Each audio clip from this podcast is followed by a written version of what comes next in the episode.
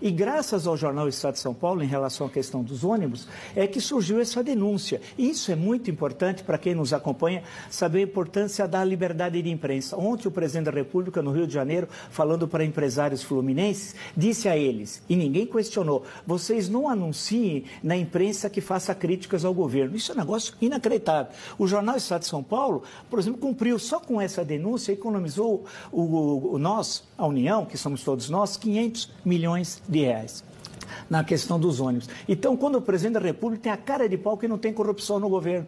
O que, que são os ônibus? Não é corrupção? Até corrupção com Bíblia. É inacreditável. Eu só estou aguardando aqueles pastores em nome de Jesus, Deus no comando, se pronunciar, porque envolve, num dos casos, uma igreja evangélica, eu não sei qual, porque são centenas e nem todos agem dessa forma. Registre-se. Mas é inacreditável. Arroba politicast, underline BR.